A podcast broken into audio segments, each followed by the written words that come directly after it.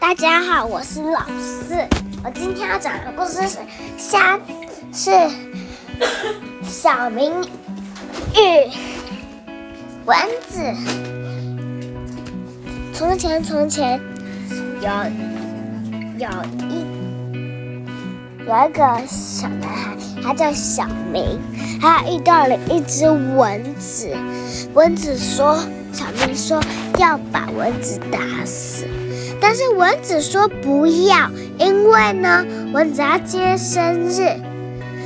小明唱：祝你生日快乐，祝你生日快乐。